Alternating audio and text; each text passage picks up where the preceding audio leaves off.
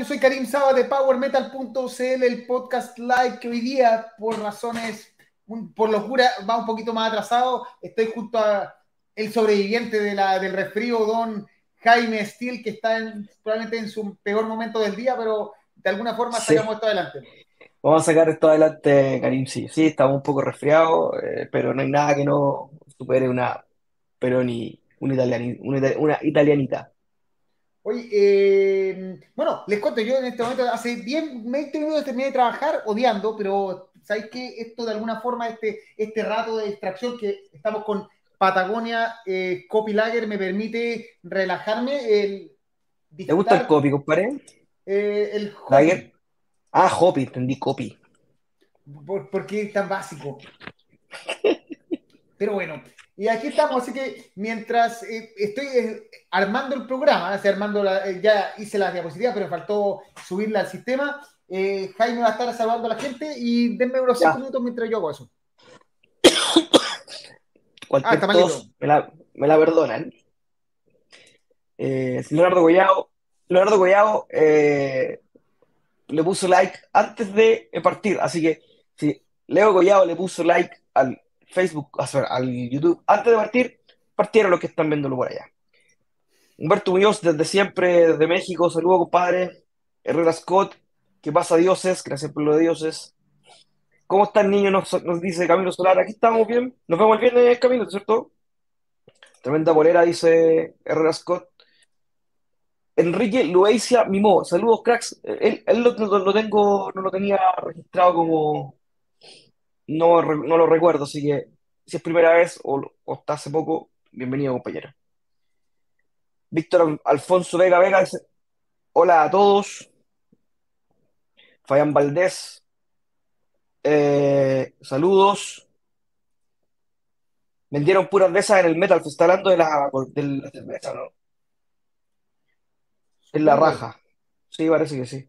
¿Cómo están? Dice Rodrigo Muñoz Luna. Bien. Nuestro querido Nicolás Gutrich nos echaba de menos, vale, un padre también lo echamos de menos. Gran polera, Jaime, le, gustó la, la polera. Eh, Chacana, buenas noches. Saludos desde Valpuro, dice Marquito Sepúlveda. Oh, Marco, se me olvidó mandarte lo que me pediste, Te lo mandaré luego. Raúl Escalona, buenas tardes, estimados. Camilo Solar, si hermanos, bien estamos. Gracias por la recomendación de Witch Hazel, rayado con la banda, es que es muy buena. Like listo, dice Marcos Sepúlveda. Así que, mientras.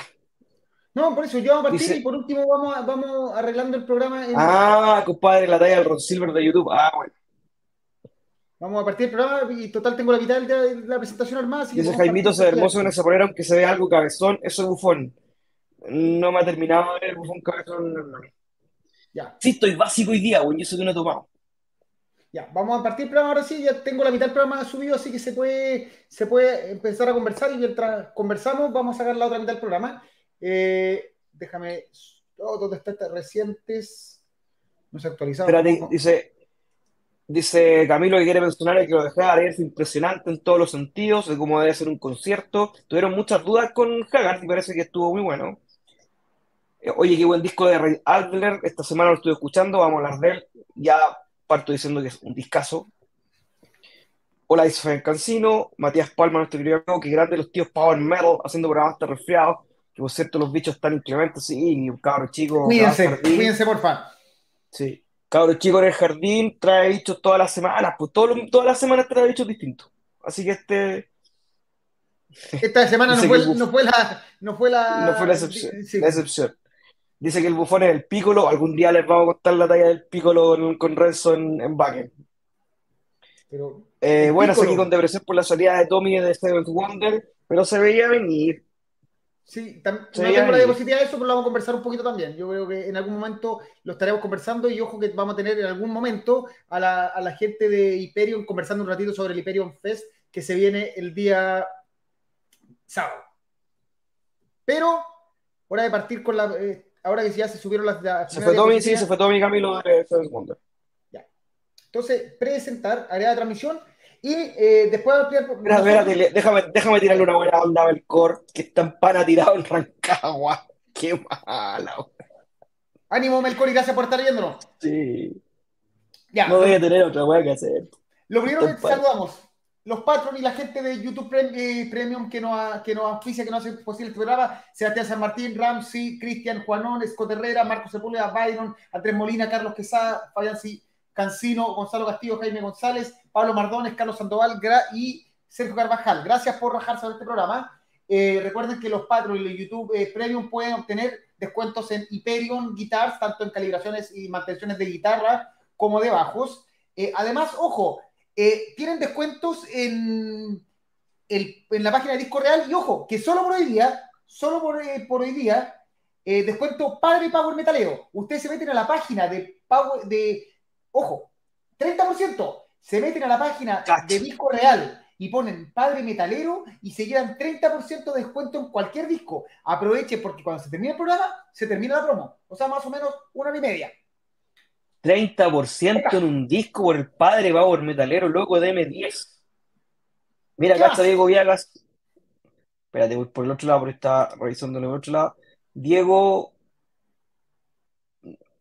Eh, esto lo voy a Al firme desde Montevideo, Uruguay. Qué linda, qué linda. Cada vez que, cada vez que me nombre Montevideo, voy a decir dos cosas: chivito canadiense y puta, qué linda esa ciudad. Yo me, propuse eh, que si me gusta, siempre he soñado con correr un maratón, pero cuando pasé por, por Uruguay, creo que el maratón de Montevideo y correr por el lado de la costa, todo el maratón me pareció maravilloso. Así que si algún día lo hago, es precioso, es, precioso, es precioso Montevideo. Montevideo y Colonia son muy bonitos. Desde Montevideo, Uruguay, ya fue el like, se agradece. de terminar. Lo que me han acompañado esta última vez que me quedé sin trabajo no está escrito, vale compadre, fuerza, la encuentro pega luego grata compañía, hay muchos programas viejos y siempre aprendiendo. Se agradece, compadre. Muchas gracias. Carlos Sepúlveda dice que concuerda con el amigo respecto al concepto de Hagar. Para mí estuvo mejor que el 2009, ¿cacha? Ya, seguimos con, lo, con las últimas cosas de, del Patreon. Recuerden que los días martes de, de 9 a 1, si van directamente al local y compran eh, una hamburguesa, se llaman papas rústicas con. La suma de las papas rústicas más la bebida vale más que ser patrón de este programa. Así que, Y de hecho, el 30% de disco real vale más probablemente que ser patrón por un, por un mes. Y recuerden que este mes eh, don, eh, eh, don, Chef Metalero se raja con una promo 2x1 del psicodélico que es una croqueta garbanzos con especias de la India, mermelada mix de pimiento, cebolla morada. Esto comprando directamente en la página chefmetalero.cl con delivery, 2 por 1 en la psicodélica que vale como 9 lucas. Así que son 5, dos de estas hamburguesas que ya son gigantes por 10 lucas. Y finalmente, nuestro está, amigo, está regalado. Sí, nuestro amigo eh, mauropastas.cl, eh, 10% de descuento a la gente de Patreon. Escriben nomás ahí, le, mandamos la lista y tienen 10% de lasañas que son. ¿Probaste la lasaña, Jaime? No, weón. Es que, es que yo vivo en y la que tiene que ser un fin de semana y el sábado está el cumpleaños la hijita de, de, Gustavo y el domingo el día del papá, así que probablemente no esté en la casa. Ya. Así que quiero que me lleguen y, y cobrar. Gustavo, Gustavo Toledo Zunino, ¿cómo está, compañero? Tanto tiempo. Un abrazo por allá.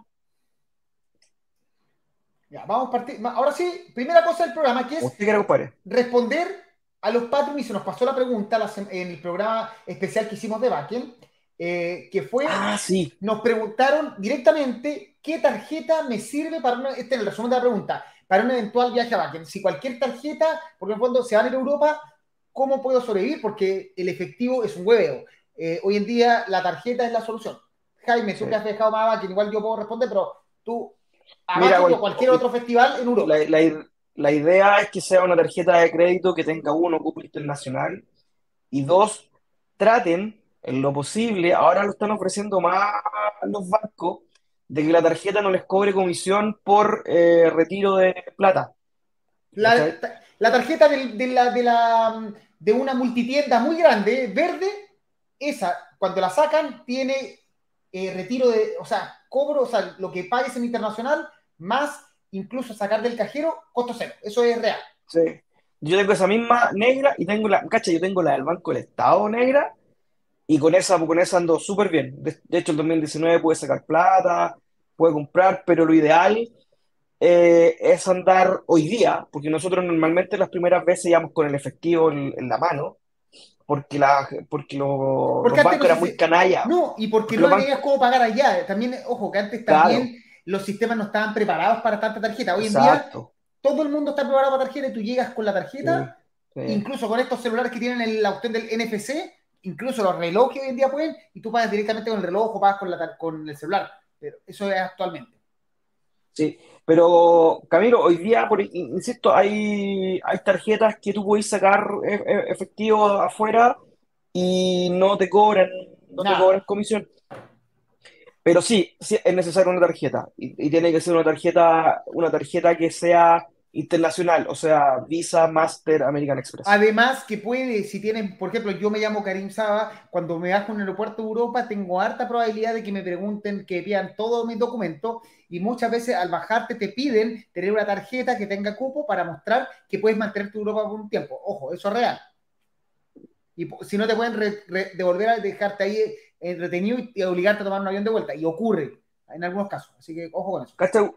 Nicolás dice que cuando fue uso efectivo y la cuenta root te salvó bien. Mira, eh, yo no cachaba que con la cuenta root podíais, salvar. Si contáis cómo salvaste con la cuenta root, sería bacán. Eh, la Paola dice, hola Paola, pero son cajeros especiales para sacar platita. Eh, no sé, yo, saqué en cualquiera. en todo, yo con también. la tarjeta sacaba plata en cualquier. sí, yo también. un problema. Sí, yo también. De hecho, había un cajero, había un cajero, por lo menos en 2019, adentro de Bakken. Ahora, ojo, ojo aparte que desde el año pasado existe un sistema de cashless que te ponen una, una, una pulserita y tú la prepagáis. Eh, entonces me imagino que esa pulsera debe ir asociada a una tarjeta de crédito.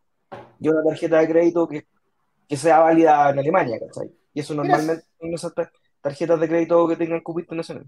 Acá Fabián Valdés dice, yo compré con débito allá, no me cobraba comisión. Mire, no, es que hay de todas, pero asegúrense de eso.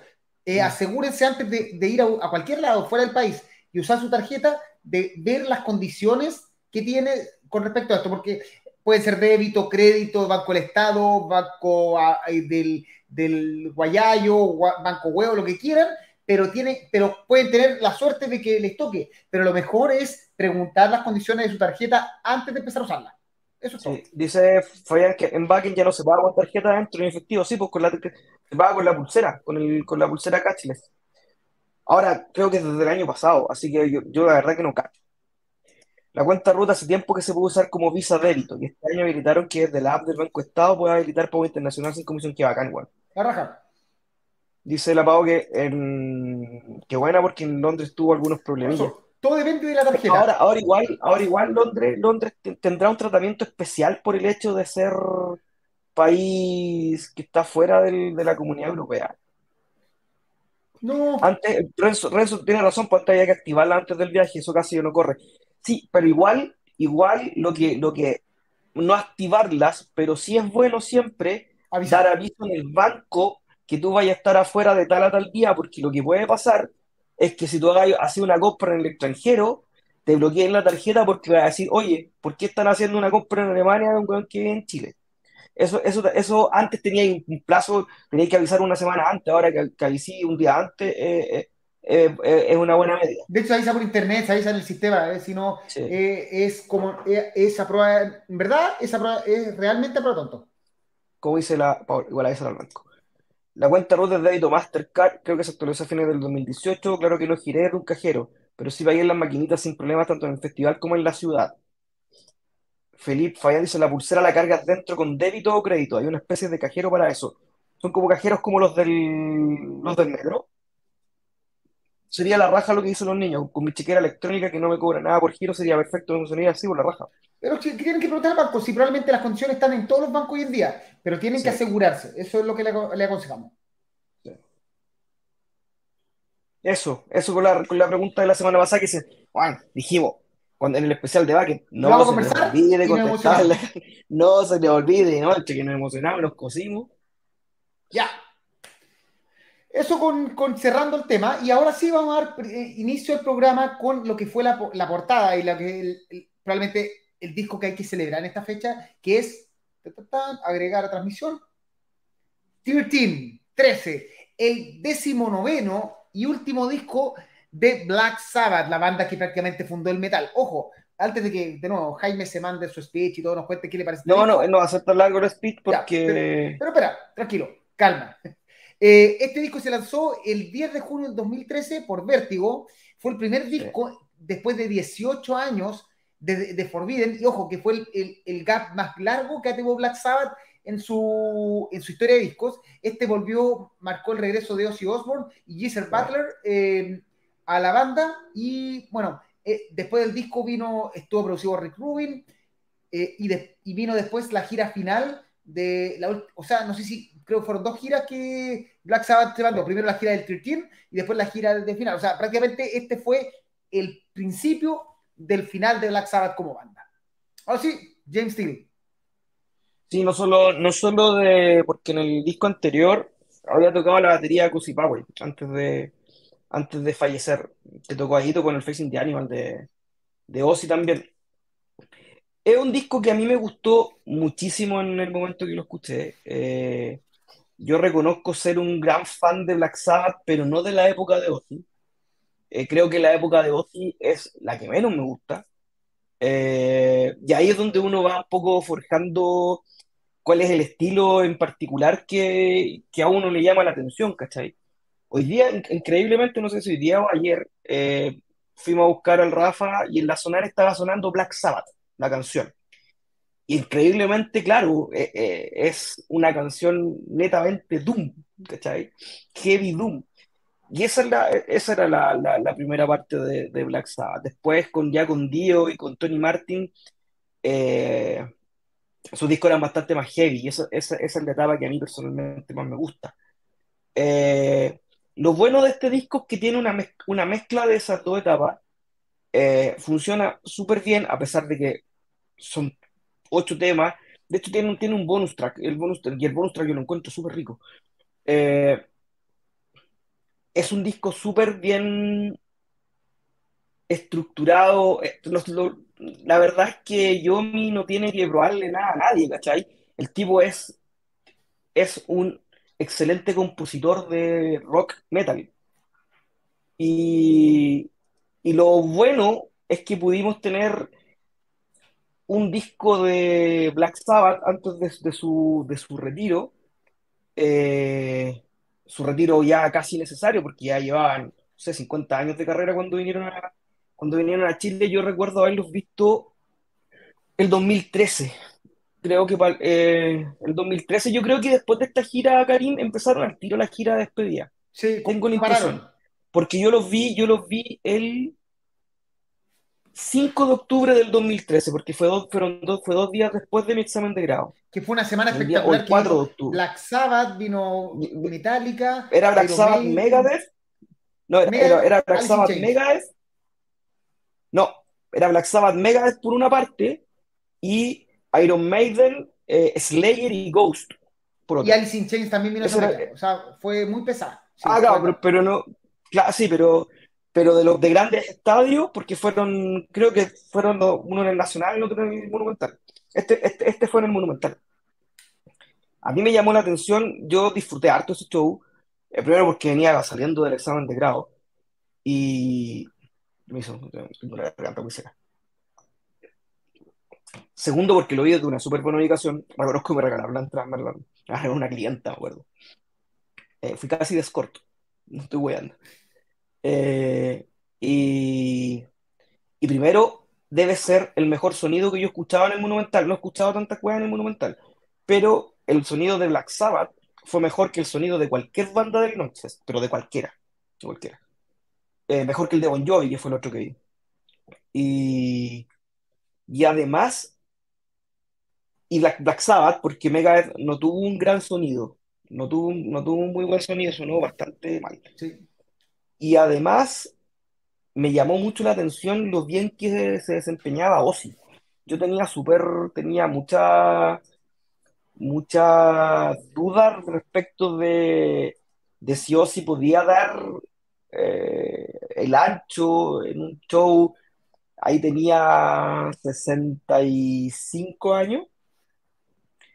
Y, la verdad es que, estuvo perfecto. Estuvo perfecto. Eh, súper bien elegido el set. Bueno, ellos tocan solamente de, bueno, de su etapa, aparte de lo que tocaron de este, de su etapa con Ozzy, no tocan nada del- del- de las otras etapas. Eh, fue un extraordinario show. Volviendo al disco, creo que ya desde la partida con Uno the Beginning y God Dead, ya el disco sabéis para dónde va, ¿cachai? Temas largos, temas densos, temas con cambios de ritmo, temas con cambios de estructura. Eh, prácticamente todos los temas, salvo dos o tres, duran más de siete minutos. Y, es, es un disco que tiene, que cada canción es, es un viaje. Y en ese sentido, no tuvo, no tuvo todas las críticas positivas que quizás pensaron que se, se pensaron que iban a tener, tomando en cuenta igual que, que había pasado mucho tiempo entre el, entre el último, no solo mucho tiempo, sino que mucho tiempo y además estaba el hype de que este era, una, era, la- era lo más clásico que podían tener como formación. Eh, pero a mí me gustó. A mí es un disco que a mí me, que a mí me gustó mucho sin ser fan de esta parte de Black Sabbath. Yo creo que un disco que cierra bien una, la historia. O sea, en el fondo, si uno busca, probablemente Black Sabbath pasó por muchos estilos cambiar- adaptándose a su cantante. Pero lo interesante 13 es que ese es el cierre necesario para una banda que partió con Black Sabbath, Black Sabbath. Porque es un disco muy parecido con la evolución, con, la, con los cambios de formas de grabar, con la tecnología, todo lo que quieran meterle. Pero probablemente este disco tiene ese aire que hizo famoso a Black Sabbath en los años 70 y que hizo Black Sabbath eh, famoso con Ozzy. No se parece nada a lo que hizo con, con Dio, ni Donny Martin, nada. Pero en el fondo aquí Black Sabbath vuelve, cierra su historia con un disco que suena, independiente que después hicieron un single llamado The por ahí que no, no cuenta como disco, pero en el fondo este es el disco que se acerca más, después de toda la historia de, de salida de Ozzy, al sonido, y, es una continuación estilística con toda la tecnología y todo lo que quieran darle del sonido Black Sabbath. Tiene temazos como God is Dead, que es un temazo y que ahí por ahí, por ahí Renzo, God is Dead es un temazo, suena a Black Sabbath más emblemático como viajar en el tiempo. Por eso, no, es- no Sí. quiere decir que nos guste, te gusta más con Dios o otro, otro tema. Aquí tiene que decir que el Black Sabbath, como Black Sabbath, como sonido sabatista, con sonido Doom, está conservado en, en 13. Y, y eso es lo que Como hace. Doom, como Proto Doom, que que podríamos hablar de los primeros discos de Black Sabbath. Así que, Eh, el, el EP es bastante bueno. sí, yo lo tengo por ahí. bastante bueno. Lo compré con la firma que no sabemos son las reales, pero lo compré porque lo encontré maravilloso. Eh, y, pero creo que Black Sabbath cierra una historia de la manera adecuada, con un disco que tú decís, Juan, qué bueno que una banda decide en su último disco despedirse así, no despedirse como dando, dando la cacha. Eh, Black Sabbath empieza el fin de su vida como banda de la manera correcta y que le permite cerrar de la manera correcta. Sí. Rápidamente con, Acá vinieron con- el, acá vinieron con, con el baterista que tocó en con, no con, con Cufletos, o Clufetos. Clufetos. Date rápidamente, eh, Ricardo, eh, saludos, que Rally fue una década con este disco, en mi opinión, un poco flojo en cuanto a creatividad de riff, pero sin duda una excelente producción y madurez. Yo creo que la gracia de, de- que más, que- no sé si es creativo, o sea, uno le puede ver a, a Tony Yomi que sea el hombre más creativo del mundo porque ya lo inventó todo. Alguna vez confesó que tenía como mil riffs grabados en su celular, así de, de ideas, en fondo, pero son riffs de Tony Yomi. Tony Yomi, eh, tú lo escuchas y sabes que es el que está tocando, y eso, eso no es tan fácil quizás no es el más, no, es, no está el- la gracia no es la creatividad, sino la gracia es tener una marca. Y eso no, no es Sí. tan fácil de conseguir. Matías, Matías da algo que sí, porque me hizo me había olvidado, que, que dice que el, el álbum termina en la canción Dear Father con las mismas campanas con la que inicia el tema homónimo del primer álbum. Mira, bien, Matías. Eh, aquí se ríen de tu, de tu casi escort. Sí. Oh, tengo, tengo, sí, Jaime no, González, el sonido de ese recital fue alucinante. Para mí sigue estando entre Sí. los cinco más impactantes de los estado. Sonaron mucho mejor que la gira The End. Eh, Ricardo Bernal, lo más rescatable del último concierto fue incluir un fragmento de muchos temas clásicos no se escuchaba tan seguido. Under the Sun sonaba tremendo en el escenario de México. Y eh, Diego Viagas, eh, los vi en La Plata, Argentina, viajé de, de Uruguay. Muchos chilenos el show, impecable show. Muy sorprendido con Giselle Butler, una planadora de sonido en vivo, o sea, impecable. Y Rodrigo Muñoz pregunta si People Black será la última gran canción de Black Sabbath. A mí creo que God is Dead es un temazo. Pero Baby Black también. Aparte que Baby, Black, Era, era, era, el. No es de Black Sabbath, es de. Es de... No es, de. ¿no? es de Heaven Angel? Es de Heaven Angel. Es de Heaven Angel. Porque no es de este disco. O sea, no, no es de este disco. A ver. Tengo acá. No, no es de este disco. Aquí aparece una Nativity in Black, pero en la edición en bonus track, no, pero no es de este disco.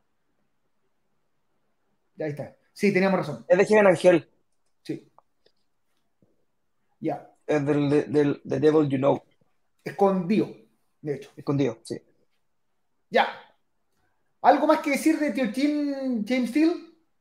No, es un, es, un bonito cierre para una gigantesca banda que, insisto, no está dentro de mis favoritas en el, dentro de las bandas clásicas, pero, pero se le reconoce ser, ser precursores. Precursores normalmente hay solo uno por, por estilo. Mira, antes, antes de seguir, quiero saber primero si Renzo está conectado a este segundo. Que mm. nos diga sí, porque, porque tenemos que cantarle feliz cumpleaños. Renzo, ¿estás por ahí? ¿O no? Porque Renzo está de cumpleaños hoy día. Le contamos que nuestro, nuestro querido contertulio, que ahora está detrás de cámaras retándonos, que nos dice que no hacemos bien el programa, que nos reta, que nos dice que somos una basura, queríamos crecer. Sí, que, nos, que, nos, alargamos mucho, que somos unos imbéciles. Queríamos saber si está, porque le tengo... que, no, lo lee, y más encima nos dice que somos unos imbéciles que no lo Mira, ahí está, está. Entonces, mira, Renzo, te tengo presentar archivo video. Deja buscar, a ver dónde está, dónde está esto. Eh, este solo lo he visto yo. Eh, reciente, reciente. Yo no, no tengo idea de qué está hablando. No, tú no lo has visto. Eh, PowerMetal.cl estamos aquí en el Festival Internacional de Animación de Annecy en Francia. Eh, muchos saludos a Renzo por su cumpleaños y muchos saludos a ustedes. Se me cuidan. Así que es el otro video porque ese video solo lo vi yo. Así que Pancho Pérez que participa generalmente desde en nuestro gran podcast alternativo Enlace. Está en Francia en este momento y desde allá se dio el tiempo de grabar un video para saludarlo a usted y también saludar a Renzo en su cumpleaños. Hermano, feliz cumpleaños. Estaba terrible cocido. Pero ¿quién no se cura? ¿Quién, quién no estaba curado? O sea, ¿quién no va a un festival de música o un festival de cine a curarse? Grande Bancho dice Renzo. Ahí te mando el video, Renzo, te mando felicidades.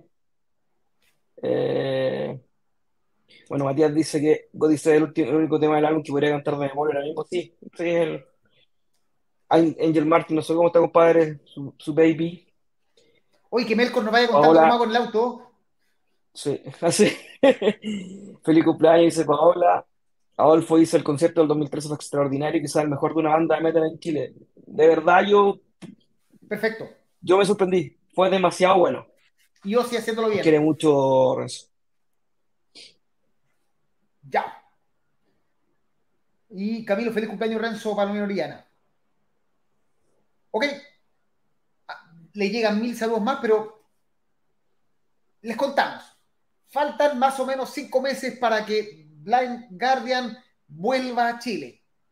Y hemos estado desde hace unos tres programas recorriendo la historia discográfica que tenemos calculado que nos va a durar casi los cinco meses de espera, o los cinco meses que nos faltan. Y hoy día toca de hablar de Somewhere Far Beyond. Dame un segundo, Jaime, para hacer el, el que no alcancé, como hicimos esto a última hora, Somewhere Far Beyond. Le voy a preguntar al gran Abriendo, que les cuento, es el cuarto disco de Blind Guardian, que fue lanzado el año 92 y que fue producido por Carl Trapp. Esta vez, de nuevo, se mantiene en el arte hecho por Andreas Marshall, que fue probablemente el diseñador de carátulas más importante que tuvo Blind Guardian, y que eh, ya la banda, según lo que dice Wikipedia, hace un giro mucho más cercano al power metal. De hecho, contiene dos canciones llamadas The Bard Song, eh, eh, y es la razón que a Blind Guardian se, le, se les diga actualmente los bardos. Esta, obviamente, como todas todos los discos de Blind Guardian, tiene, tiene eh, cita, cita muchos momentos, eh, películas como Blade Runner, Eternal Champion de la saga de Michael Moorcock, a la serie Twin Peaks, a, otras cosas de Michael Moorcock, obviamente al Hobbit de Tolkien, incluso a la Torre Oscura de Stephen King. Jaime, ¿qué nos tienes que decir de Somewhere Far Beyond? Yo, a ver, yo creo que musicalmente o hablar de cuál es el, significado del Somewhere Far Beyond en la discografía de Blind Guardian, lo dijimos la semana pasada. Eh, eh, quizás los discos de Blind Guardian van de dos en dos. Eh, y este es como. Y todos son como una transición entre uno y otro. Esta es la transición entre el, entre el Tales, que es un poquito, todavía es un poquito más crudo, con este disco que es mucho más orquestal o tiene esa, tiene esa, esa semilla de orquestaciones que le vamos a ver a, a Blind más adelante, es mucho más épico. Eh, creo que en este disco ya lo estaba mostrando un poco Hansi, sobre todo en temas como, como Lord of the Rings del disco pasado. Eh, se erige como un contador de historia. Yo creo que, insisto, yo siempre lo he dicho, yo creo que que Hansi junto con, con Fabio León en Rhapsody deben ser los mejores contadores de historias, contadores de cuentos, los que te logran eh, transportar al mundo en el cual ellos te están contando la historia. Yo le tengo un cariño muy especial a este disco porque fue el primer disco de la Guardian que yo escuché. Eh, me acuerdo una vez que estaba en, el, en el, en el portal Lion y al, famoso Watum Murder le dije, oye, a mí me gusta Halloween. Y luego me pasó este disco y me pasó el, en cassette, el Land of the Free. Y de ahí va adelante, Blind Guardian ha sido una de mis bandas de cabecera de la vida. O sea, con esto yo, con esta, con este disco yo conocí a Blind Guardian y, puta, me encantaría, me encantaría, aunque, aunque probablemente no, eso no pase, eh, tener la oportunidad de escucharlo como, pasó en la gira pasada. Eh, que cada vez que, que, uno veía, porque creo que como en tres o cuatro streaming lo pudimos ver tocado completo y de verdad para llorar. Eh, también eh, es muy sintomático como eh, Blind Guardian, inclusive los covers los hace suyos. No te suenan a cover, te suenan a canción de Blind Guardian, siendo que uno es un, es un clásico de, de, de Queen. Y el otro es un tema, claro, es de, Satan, que es una banda que es, que es bastante menos conocida que Queen, eh, pero que también lo, se lo apropia muy bien Ben Guardian. Y bueno, este, este disco tiene el tema que todo el mundo canta y que no puede faltar en ningún, en ningún concierto, que, que es de Bar, The Bar Song in the Forest. aquí una vez en Chile tocaron el, las tocaron juntas, eh, In the Forest y The Hobbit. Y eso es un disco hermoso, es un disco... Eh, es de esos discos que, que uno tiene, uno normalmente escucha varias veces en el año. Eh, a pesar de la cantidad de discos que salen eh, semanalmente, uno se da la maña para escuchar. Este no es el disco que más me gusta de Blind Guardian, ojo, pero es el disco en que, que uno le, da una vuelta o más de una vuelta al año. Es una, es una joya. No es mucho más lo que puedo decir. Este disco es el Power Metal de Blind Guardian. Este es el punto de partida ya formal, porque es, eh, Tales of the Twilight World todavía tiene algunas cosas que son más de su tiempo speed, pero ya a ti prácticamente Blind Guardian eh, ya es una banda de power metal y es la banda de que, por la que será conocida hasta la eternidad, por el estilo mm. que hacen. Tiene momentos eh, o sea, tiene una partida tremenda con Time for Time y, seguía por Journey Through the Dark, pero después tiene una pausa increíble que es como eh, Black Chamber. Tú dices, eh, esa canción no funcionaría en un disco anterior de Blind Guardian porque es demasiado marcado la pausa. Es una forma de entender el, de atrevimiento, decir, Juan, nosotros somos una banda poderosísima y hacemos un temazo que toda la gente va a cantar y de repente les digo, pausa, nos tranquilizamos y cantamos juntos. Y en vivo funciona muy bien. De hecho, dale. Lo, cortito. Lo de Black Chamber es un atrevimiento, como le decís tú, que lo trataron de hacer en el Tales con Alter 4 y no le funcionó tan bien como le funciona acá. Cierra mejor y cuaja mejor en, en, lo que es el disco. Porque el disco es, más melódico. Entonces se entiende mejor Black Chamber. Lo mismo de Barton, de Hobbit, que se volvió la canción probablemente de las cinco o cuatro canciones más importantes de Blind Guardian por, por conocimiento, porque tú miras, pones en internet los famosos reaction video y en todos citan generalmente eh, de Bart Song eh, de, em, eh, de, Hobbit en todos lados. Perdón, In the Forest. pero ahí está la gracia. O sea, la banda logró crear momentos, ser capaz de, de, de, atreverse, de decir, nosotros no necesitamos cantar solo las canciones aceleradas, podemos hacer lentos que la gente los va a cantar con el puño en alto, que nos va a acompañar. Y eso fue un, un quiebre y una forma de entender el metal como una forma de contar historias como bardos. Por eso es que le pusieron los bardos y por eso que es lo que buscan hacer actualmente. O sea, eh, los discos actuales de Blind Guardian, mm, con más o menos eh, logros, siguen siguiendo probablemente el estilo que se inició en este disco. No en, no en lo que hacían antes, antes de Blind Guardian. Eh, Yo creo que es, el perfeccionamiento del, del Tales. Es un crecimiento que encontraron, esto nos funcionó muy bien, crecemos y, nos vamos en ese camino y después hicieron lo mismo. Y nos funciona bien, vamos a eh, Imaginations. O sea, en el fondo, Blind Guardian es una banda inteligente porque ve cuál es su, por lo menos, entendido para mí hasta, hasta ahora, la banda busca entender qué es lo que le funciona bien y de eso se agarran para empezar a componer su siguiente disco. Eh, nada, yo creo que una maravilla de disco eh, y vamos a, vamos a ver los que no dice la gente. Cortito, eh, antes de un disco completamente como casi, como, casi todos los discos de Len Garden compuesto por Kurch y Olbrich. Y tiene la particularidad que de Quest for Tunnel están en los créditos Kai Hansen. Kai Hansen. Mira. Que no, que, no sé si canta acá. No estoy seguro. Si alguien nos puede asegurar, no estoy seguro. Marco Sepúlveda Discaso. Eh, Sebastián Maldonado dice eh, su primer disco de Blind Guardian y aún su favorito. Fabián Cancino le manda saludos a Renzo, mucha gente. Eh, Gabe Rocha, buen salud, eh, buena cabros, qué buen disco. Eh, Ángel Martín hace una pregunta: ¿el remaster de este disco vale la pena? Ya que si la doble son versiones que están más en, el mercado actualmente. Mira, si puedes no comprar el remaster y buscar y de repente hacer por eBay y comprar la versión original, te lo recomiendo realmente porque creo que las, las reversiones apagan, dañan mucho el sonido que se logró. Yo creo que este, este no sufre tanto, sí. Yo creo que de las reversiones, los dos que más sufren son el Tales y el Imaginations. Creo que este no sufre tanto y el. Pero si el consigue el antiguo. La reversión de Nightfall es la raja. Pero trata de conseguirte la original. Ah, el problema es que cuestan un ojo las weas. Sí. Somewhere Far Beyond para Pablo Mardones. Discaso me lo compré junto al Toque Tales por allá el 94. Renzo nos recuerda cuando tocaron Journey to the Dark acá en Chile. Uf, qué la mansa cagada.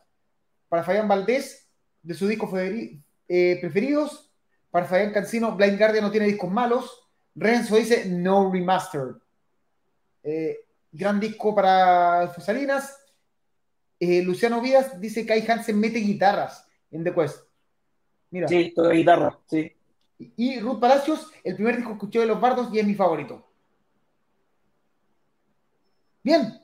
Entonces, no se olviden. Eh, ¿Algo más que decir? Espérate, en, en, Discogs está en Discogs está desde 105 euros, el original.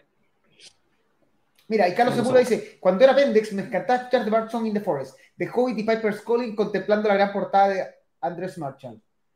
Y para Pablo Bardones, sí, los, los remastered son una caca. Sí, sí, sí, sí, sí. Yo odio, odio a, con toda mi alma. Lo amas y lo odias. Porque es fundamental en la historia del Power Metal y a la vez parece que se le, se le fueron los lo, lo humos a la cabeza y empezó a ser pura cagada. Él sigue envejeció mal. Sí, ya. Envejeció no, lo más importante es que eh, quitamos esto y recuerden que Blind Guardian va a estar en Chile el 14 de noviembre en el Teatro Caupolicán, concierto eh, gracias a la gente de FanLab y a Chárgola. No se queden fuera. Eh, yo creo que es uno de los imperdibles, realmente imperdible este año. Y ojo, las entradas se están agotando. Así que no se queden fuera. Así es. Ya. Sí, eh, vamos, no sé cómo vamos bien en el tiempo. Tío, tío Bauta. ¿Sí? Hora de lo que nos compete, como diría nuestro amigo. Uy, avanzamos rápido. Sí, vamos bien. Ah, pero no hablamos, espérate, un segundo para tomarnos el tiempo de conversar de lo que pasó con Tommy Karevich para hacer un quiebre y su salida de Seven Warner. Sinceramente, alguien preguntó por qué ocurre. Yo creo que, eh, sin tener declaraciones oficiales, Camelot le está exigiendo a dedicación completa a Tommy, no sé si por escrito, pero para él, dedicación completa porque Camelot creció mucho como banda. Eh, al punto que es capaz de tener a Melissa Boni, oye Melissa, necesitamos que cante acá, y Melissa parte, toma el avión, canta y se vuelve a cantar en su otro proyecto. O sea, Camelot es una banda demasiado grande actualmente en el metal actual y, para que se tome descanso o algo, porque tiene que ir a tocar en cruceros, festivales, en toda hueva que haya, eh, está invitado Camelot. Creo que por esa razón que Tommy Kadevich actualmente decide dejar de lado Seven Wonder, un proyecto que para algunos, de hecho para nuestro amigo Hernán, es el proyecto en que mejor saca a relucir su habilidad eh, como cantante, pero él tiene que priorizar, aparte que monetariamente, probablemente lo que gana en un show de Camelot es lo que gana probablemente en, una gira de Seven Wonders. Sí, yo opino parecido, Hernán, yo creo que yo creo que Karen es otra, es otro cantante, no es otro, de la, la, la misma pero es mucho más versátil en, en, en Seventh Wonder. Incluso en los temas que canta con Aerial también tiene una versatilidad distinta a la que, a la que tiene en Camelot, en que está encuadrado mucho en el, en el registro de los temas de Camelot que está dado por el registro que tenía Roy Khan. Ahora, tal como yo no sé, no, no, no, no puedo especular si efectivamente la banda le exigió eh, la renuncia, pero yo creo que, que cuando tenía un proyecto tan grande como Camelot, eh, tiráis muy para abajo eh, lo que hacéis con lo que hacéis con tu otra banda, ¿cachai? Entonces probablemente no haya tenido el tiempo, ni la fuerza, ni, ni, no, ni la dedicación necesaria como a mantener una banda que él llevaba, no sé, como 20 años, y, y lo que y termina haciéndole, termina haciéndole un daño a la banda. Yo tengo, por ahí tengo el último, y era, era hora de, de, de jactarnos que no sé dónde está. El último de Seven Wonders, que es muy bueno, que salió el año pasado. Eh, pero, pero claro, yo no sé si hicieron gira, ¿cachai? Entonces sí, efectivamente, una banda como Seven Wonders necesita un, vocalista a tiempo completo. Y eso no se lo, no, bajo ninguna perspectiva se lo iba a dar eh, ¿Qué dice la gente? Sebastián Maldonado, visto por el lado positivo, se nos nos regaló un disco post pasar a Camelot. Mi Volaski quiere hacer algo solista con Señora Cobra. ¿Cobra la cobran de Lotus? Sí, cobran de Lotus, la misma. Eh, igual Tommy Buta que anda bien con Seven Wonders dice la raja. Dice Camilo en una entrevista a Thomas Youngblood, expresó lo alegre que están de tener un vocal en lo afiatado comprometido que está con el Imperio Camelot. Sí, sí, sí, es lo que tú ya no te imagináis a, Camelot con otra voz que no se haga con Karen. John Blood apretó la manija, no va. no se le dice que no. Mira, es que al final, eh, yo, acá pasa, por ejemplo, que antes las bandas ganaban mucho por la música, por el CD. Hoy en día las bandas no ganan tanto por la música, eso lo saben todos. Y, y, y las bandas empiezan a necesitar mucho girar. Entonces, un proyecto grande que crece mucho como Camelot, se le hace imposible tener un segundo proyecto porque eh, no te da el tiempo. Porque ya no es como, mira, no tocamos nada, los discos nos pagan, ya no ocurre, salvo que sea la banda más grande, sea Black Sabbath. El resto de las bandas están obligadas a girar, girar, girar, girar, girar sin parar. Entonces, eh, te piden decir, o estáis con nosotros, no De hecho, inclusive, inclusive las, las bandas medianas, medianas para grandes, su, su gran, eh, por ejemplo, bandas como Sabatón, su gran fuente de ingresos son los, son los shows. Entonces al final depende de eso. Por tanto, no puede soltar. Sí. Así que lata, lata, pero bueno. Ya. Eh, vamos con. ahora sí, quitamos esto. Y es hora de hablar de lo que nos compete. Los cinco discos de la semana y vamos a partir con Jaime no tiene ni idea, vamos a partir con. Six. De hecho, ni, siquiera, ni siquiera acá tengo abierto la. Hoy día ha sido tan. De Extreme. El... regreso, el sexto disco de Extreme tras mucho tiempo. Eh, banda que para todos lo conocemos por el famoso lento, que lo hizo famoso, que de hecho yo lo escuché hace un rato mientras estaba operando. Jaime, opinión sobre Extreme. Yo creo que aquí vamos a tener alguna división de comentarios. A ver. Sí, yo creo que a, Extreme le hizo muy mal. No, no le hizo muy mal, le hizo ganar millones y millones y millones de dólares. Pero para el pornografiti eh, es súper. Para la canción, disco es muy, muy, no que digo muy injusto eh, More Than Words, porque el porno graffiti es una joya de disco, es maravilloso completo, ¿cachai? Eh, yo no soy tan fanático de, stream, lo reconozco, tengo por ahí el porno graffiti que lo encuentro, lo encuentro sí, eso lo encuentro un disco, eh, un disco que es obligatorio para cualquier buen que le guste el rock y que le guste el rock no solo bien tocado, sino que bien cantado, con harta melodía. Creo que la, la, simbiosis entre, entre Bettencourt y Cherone es espectacular. Eh, y, de, es, y este disco rescata un poco de eso. Yo, tal como lo dijo Hernán cuando estuvimos hablando, eh, le gustó con, lo, con, con, las con la escuchas. A mí la primera vez lo encontré un poco que me faltaba algo, y ya la segunda, tercera escucha lo encontré realmente bueno tiene un par de zapatillas, y las zapatillas, lo lamentable de las zapatillas que están al final.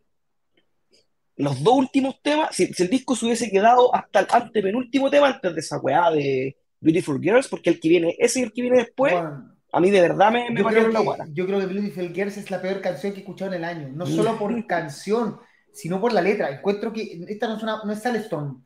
A Alstorm, yo les, a Alstorm, a Nanowar les comprendería esta canción, pero a Extreme, una banda medianamente seria, la letra, no solo el tema, sino que la letra de, Beautiful Girls es, una, es un vómito, es un insulto a, escribir una canción. No puede tener esa letra, es como, Juan, no. Pero el resto del disco, la verdad que a mí me satisfizo bastante bien. Sí, sí, y, como dice por ahí el Jaime, el destino está muy raro, tiene hasta unas mezclas bailables con techno, así como en la mitad del disco. A mí, a mí los, los, dos primeros temas, aparte que en el primer tema ya te parte, te parte rompiendo el hocico, ¿cachai? Eh, son bacanes estos Guitar si los queréis llamar así, eh, que ponen su talento al servicio de las canciones. Y en eso se rescata harto el, este disco. Además que, que el brillo de la guitarra de Betancourt es pulento. A mí me gusta el sonido que le saca. Renzo le pareció una soberana lata. Eh, así que bien, eh, cumple y un poquito más que cumple, a mí me gustó. A mí me...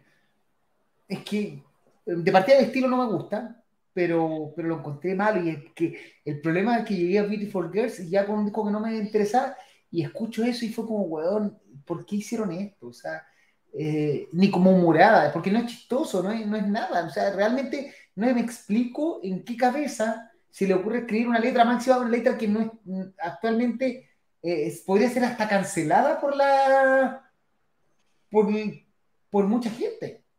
No, a mí no me no lo entendí.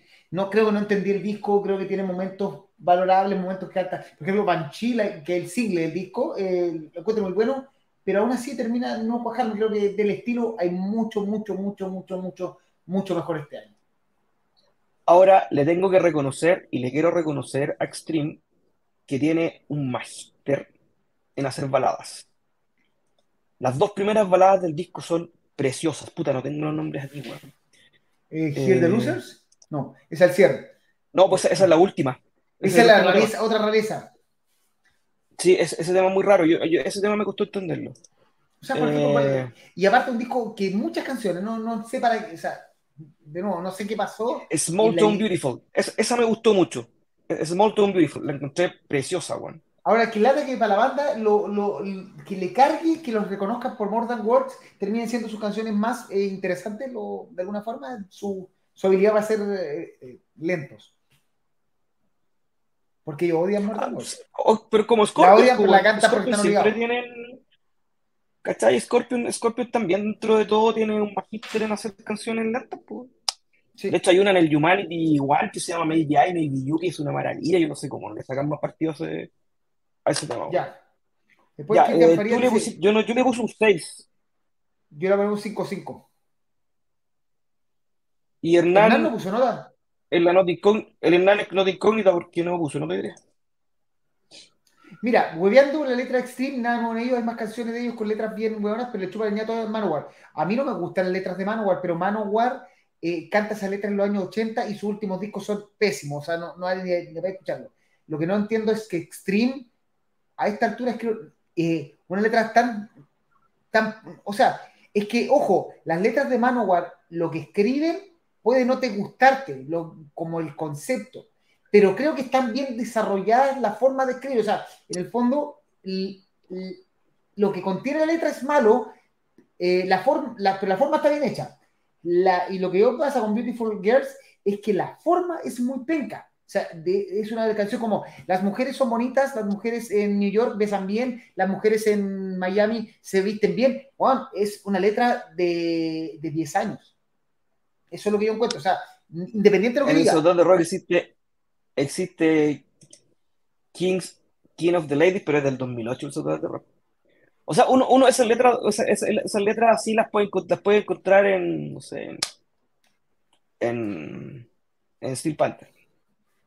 Ahora, yo, a diferencia tuya, no voy a suscribir el disco a los dos últimos temas. El disco es bastante más a mí, es que a ver, independiente de eso, a mí no me gusta y, el disco. Y a Faría, a Faría yo no me hago cargo de Manowar. A mí me gusta más Nanowar que Manowar. A mí también, yo soy fanático de, de Manowar, no tengo ningún disco. De Nanowar tengo hasta un CDR, que era la promo de, del Into the Gate Pride Ride. Lo tengo, lo tengo en CDR, porque es la promo. Y tengo como tres eh, poleras Bueno, eso. Eso, pero bueno. Me gusta, me gustan las papas fritas. Rezo le puso un 5, tú le pusiste un 5-5, yo le puse un 6. Así que falta, en promedio está como en un 5 o 6, creo. Sí. Al ojo. Mientras habla Hernán. Así que Hernán? No, falta que no, que, Hernán ponga, le ponga nota. Mira, Pablo Mardona dice igual un 5-5 porque él dijo que no te gustó. Es demasiado. No, es que lo que pasa es que eh, una cosa es, ah, para mí, una, el 5-5 no es una, es una nota de un disco que no me gustó, pero no puedo criticarlo más. O sea, el disco suena bien, está bien, está bien hecho, las canciones, pero no pasa la nota. De 4 para abajo es como, esto para mí es como el colegio para tener un 4 tenéis que aprobar apenas. Entonces, tiene guas buenas, da 5, 5, 5. Pero de 6 para arriba son discos que valen la pena. No digo que, sea, no digo que no vale la pena escucharlo, de hecho es entretenido y mucha gente le va a gustar. Pero no es un. No me, no, no me vale la pena más que eso. ¿Algo más? No. Ya. Siguiente disco, hora de hablar de dos o dos palos o chu de Ray Alder, a quien todos conocemos, conocemos generalmente por Fates Warning, pero claramente ya dieron las señales de que no hay más Fates Warning, por lo menos no va a haber nunca más material de Fates Warning, según lo que dieron a entender últimamente. ¿En eh, serio? ¿Se lo dijeron eso? Sí, por ahí dijeron que. A mí, el, a mí, el, a mí los tres últimos los encuentro más ricos que el De hecho, los tres últimos me gustan más que los del. Ya, no, como que no tienen mucho interés en crear música. Ahora, eh, con plata baila el monito, pero como que no hay mucho interés en crear música nueva. Eh, que, lata, porque a mí la verdad que me. Me agradaban los últimos discos de Warning, sobre todo. Eh, ¿Qué me parece este disco? Me parece una hermosura eh, a mí me encanta el, el, color de la voz de Ray Adler. Creo que, creo que tal como, como, como lo que me pasa, por ejemplo, con, James Labrie, siento que le ponen alma a canciones que a veces pueden ser medias intrincadas o medias complicadas. Eh, este disco es muy grato de escuchar, es un disco que se pasea por el rock slash metal slash pro. Eh, muy, muy, muy bien logrado. A mí el primer disco de él no me gustó tanto, lo encontré un poco fome. Y este disco me parece que es, para mí por lo menos, es mucho mejor que el primero. Eh, me gustaron prácticamente todas las canciones. No es mucho más lo que, lo, que tengo que decir porque, porque es un, un disco que más, que más que analizarse es un disco súper rico para escucharlo y para sentirlo. Para tirarse, para ponerse un rico audífono y para que la voz de, de haga el resto. A mí de verdad me, me, sorprendió. Yo no pensé que me iba a gustar tanto. Yo creo que. Y eso es todo lo que tengo que decir. Y ojo, ojo que en la guitarra está Tony Hernando. No sé si en la, anterior también estaba Tony Hernando, pero está en, que el guitarrista se la toca. Lo que pasa es que eh, Rey Alder vive en España. Eso es lo primero. O sea, no, ah. Así que por ahí va la cosa. De hecho, creo que habla muy bien español, así que si alguien nos consigue la entrevista, feliz. A ver, yo creo que la gran gracia de este disco es que no suena Fates Warning, pero sí es progresivo, pero un poco más rockero. De hecho, en algunos momentos me recuerda a Dream Theater, no sé por qué, pero encuentro que suena muy al, Dream Theater, no tan eh, ultra progresivo, sino que más compositivo, que el que más me gusta a mí. No cuando. Más, eh, eh, el, que, el que roza un poco el pop, el pop rock. El que busca. El, Dream, Theater, el, Dream Theater de los singles. Exacto. Ese estilo de, metal progresivo, pero que no va a, no busca sorprender por la habilidad musical, sino que mete el progresivo dentro de la canción de manera que sea una canción que puedes escuchar en la radio y si tú le pones cabeza te das cuenta que hay un pajeo eh, estilístico y un pajeo de guitarras, de todo, pero hablar, pero la gente que nunca no, no, no, cacha de metal progresivo lo escucha y le parece una canción muy fácil de escuchar. De hecho, de hecho eh, le, puso, le dejó y algunos, algunos todavía le creen, o sea, lo echan de menos en Redemption. Y eso que en Redemption lo reemplazó Tom Englund. Eh, y a Tom Englund le, salió peludo tratar de ponerse los zapatos de Ray A mí me gustó el de, el de Redemption con, con Englund, pero a mucha gente no le gustó. Mira, acá está. El Ray Alder eh, lo busqué para el, el 12 de mayo dice que, que, Jim Mateos, ahí está, ahí lo vean, para que no, no, crean que la información no la inventé yo. Ahí está Ray Alder, dice que Jim Mateos no quiere escribir más canción de Fates Warning. Entonces, por eso es que se ve poco probable que, que salga un nuevo disco de Fates Warning. Em, pero bueno, yo encuentro que este disco es, un, es una forma interesante de entender el, el progresivo, en la forma de buscar un, este año hemos visto un montón de progresivos muy, muy complejos, eh, muy entretenido, pero muy experimental. Esto no, esto no, es experimental, esto es muy eh, natural, muy eh, popero, muy ganchero, que es, por ejemplo, el Dream Theater más clásico. por eso que me gustó mucho, lo encontré interesante, es oscuro, de hecho, por ahí las declaraciones de... Mira, ahí está Jaime, para que veas, entonces, no, es tú. Ahí está. Ray Alter dice que Jim Mateos no quiere escribir más canciones de Facebook. No se está escuchando. Sí, ahí está.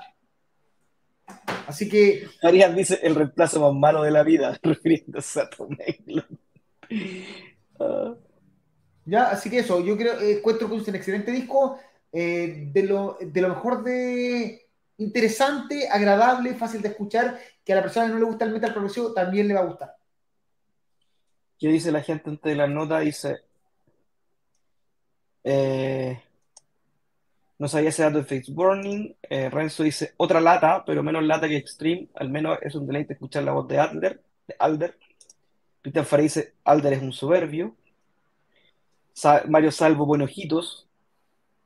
No sé por qué. Le gusta el rey Alder. Alder es una de las grandes voces, dice Rodrigo Muñoz. Mi tocayo dice, este disco de Alde es una preciosura tremenda, bueno, el anterior también, y todo lo que ha hecho en su vida. Bien oscurito el disco, dice Rodrigo Muñoz. Eh, Diego Viagas dice, el disco de Face Warning Long, Day, Good Night del 2020 para mí fue lo mejor del año, también lo encontré precioso disco. ¿Tiene algo de The en unos temas o idea mía? Sí, tiene unas cosas medio locas. Pulento el disco de Secorray, la mezcla le quedó bacana a Simón Mularoni. Mira. Y Creo que Karim se refiere a que la última canción de Long Day, Good Night de Fates Warning termina con una canción que se llama The Last Song. No, no me refiero a eso. Te voy a leer lo que dice exactamente. Ahí está. Ahora de repente igual, igual, igual es sintomático, fue sintomático en ese, en ese, en Pero Ray Alder dice que, que en la conversa, después de sacar el último disco de Fates Warning, el mismo Jim Mateo dijo, no quiere escribir más canciones de Fates Warning.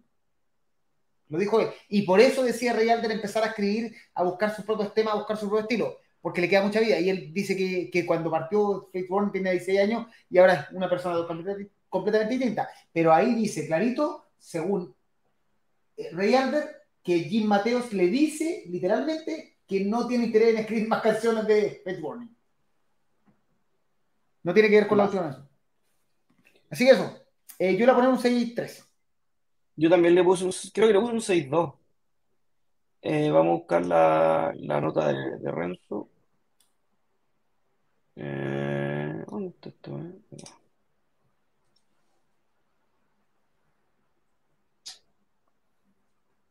Estoy resfriado la garganta, no de la, no del hocico. Un 5-8 le puso. Y Hernán, no tenemos nota, ya. No, sí, Entonces, el promedio está, como en 6-1, 6-2, por ahora. Eh, right. A ver, tú un 6-3. Yo un 6-2 y eres un 5-8. No, por un 6-2. Me gusta, me más con 6-2. No sé por qué, pero el 6-2 me gusta. Ya. Y eh, Rodrigo Muñoz dice 6-5 para él. Mira. Ya. Quitamos esto. Tercer disco. Cambiamos completamente de estilo. Ya estuvimos con el hard rock más popero de Extreme, con el progresivo de Ray Alder de eh, Face Warning y estoy pronunciando como en inglés, estoy aprendiendo ya. Hora de presentar el tercer disco de la semana y es Midnight, Lighting de Road Wolf. Road Wolf. Jaime, ¿dónde estamos acá? ¿Dónde estamos parados? Estamos parados en algo que yo no pensé que. Puta, van a agarrar por el huevo lo que voy a decir, pero no importa. En algo que yo no pensé que íbamos a estar parados cuando yo escuché este disco. Yo lo imaginé mucho más heavy metal de lo que me encontré. Totalmente me, lo, me encontré un hard heavy bastante, bastante, bastante entretenido. Eh, con muchas...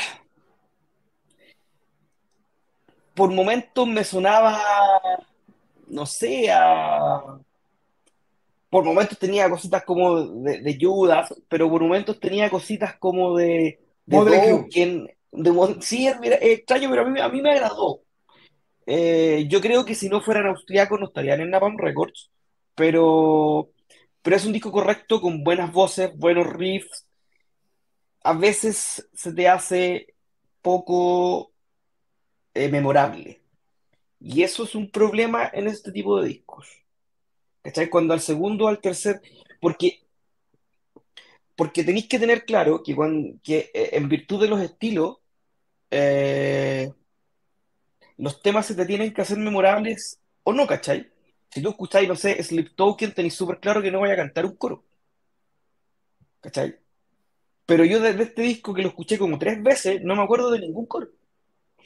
Y todavía estoy cantando, y, puta, sorry por la, por la, por sobarle el lomo a mi compadre que está de cumpleaños, todavía estoy cantando los Children.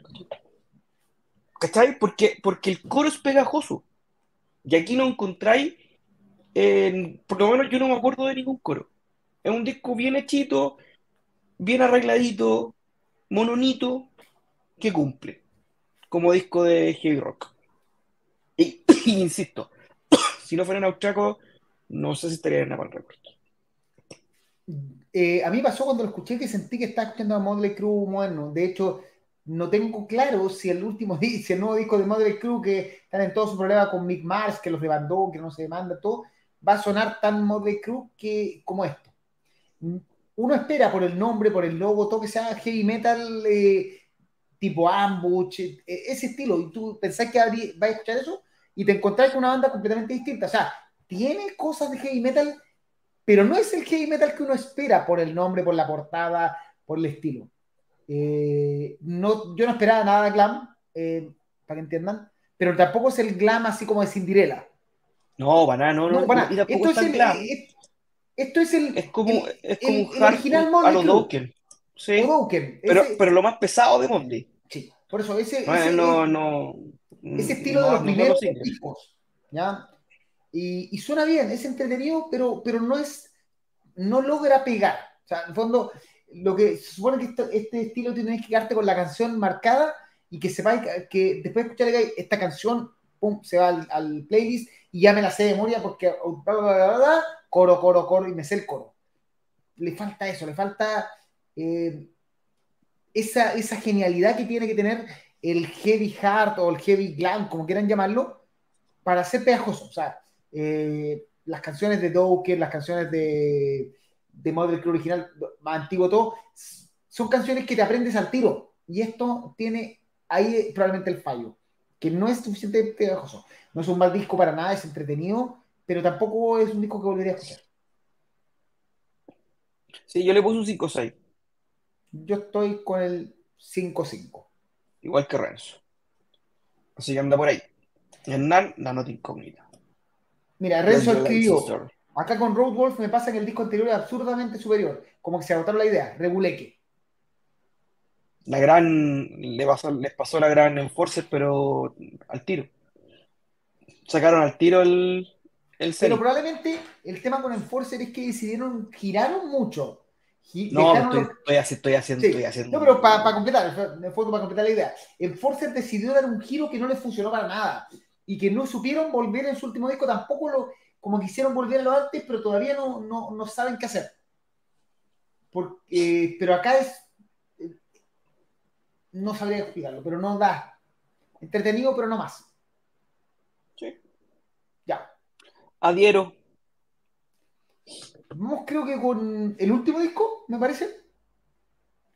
Mira, No, antes- el último. Unchained the Wolf, dijo, disco anterior, es infinitamente superior. Lo vamos a escuchar porque me lo, me lo vendiste tú y me lo vendió Palomino. Ya.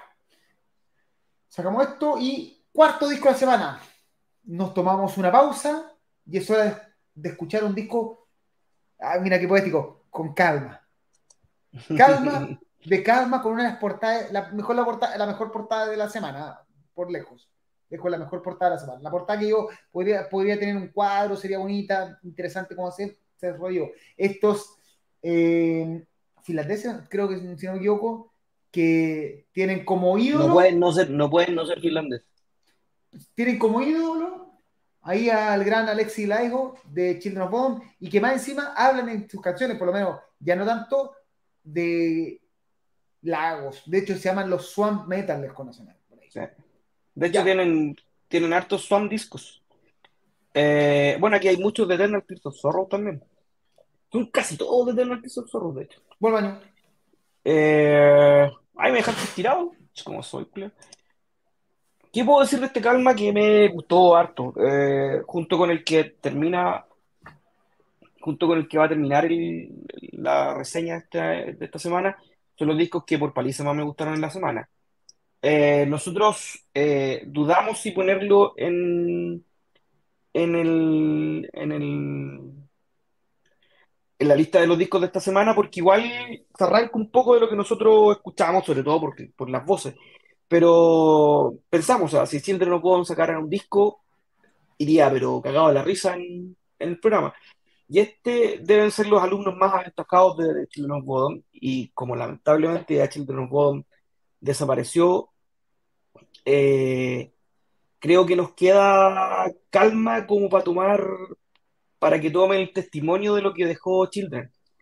Eh, es un discazo, es un discazo que tiene todo lo que uno quiere encontrar en este tipo de disco, ¿cachai? Las voces culturales bien hechitas, los, los juegos de teclados con guitarras extraordinarios, las armonías entre las dos guitarras y, y, la, y el teclado pulento, eh, pasajes eh, extremos, pasajes muy melódicos, eh, de, eso, lo que, pasaba con Chile y también pasaba con, Calma en, su- en- en sus discos anteriores, a pesar de que yo les perdí la pista hace como, hace como tres Swamp. Que, si tú les cambias la voz, pasan por discos de heavy power metal cagados a la risa. Entonces, dentro de eso, de, por ejemplo, el palo yo no lo escuché. De verdad, de verdad, yo pensé que este disco era la vuelta de calma después de muchos años. Y no es de tanto, es de cinco nomás.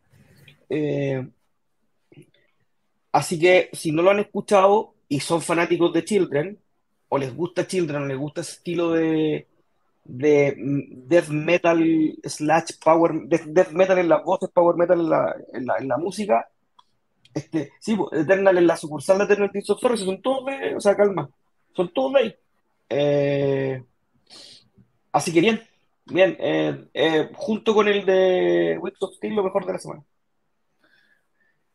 Em, yo creo que Children of Bone tuvo dos grandes bandas que entendieron cómo sonar como Children of Bone y no ser Children. Una es Warman, que claramente es la banda de uno de los integrantes de Children of Bone, y sin ser copia, y la otra es Calma. Eh, no tengo ni idea.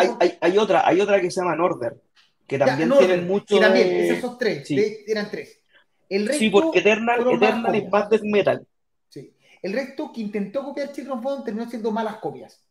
Pero estas bandas lograron eh, diferenciarse y tener cierto, ciertas cosas eh, que, no, no que lo hacían distinto. Y creo que Calma, con su búsqueda de, las canciones de, cazar pescado y ver cocodrilo y, todo lo, y todas las cosas que pasan en un pantano, logró diferenciarse y, lo, y, logró hacer un camino propio, avanzar. Sí, en Eternal Tears of Sorrow buscaron un sonido, mucho más del metal, acá un sonido más melódico. Y, la verdad que yo no esperaba nada de este disco y, lo encontré entretenidísimo, muy bueno. Si es, tú dices, esto es Children Sí, pero a la vez no lo es. Y ahí está la gracia.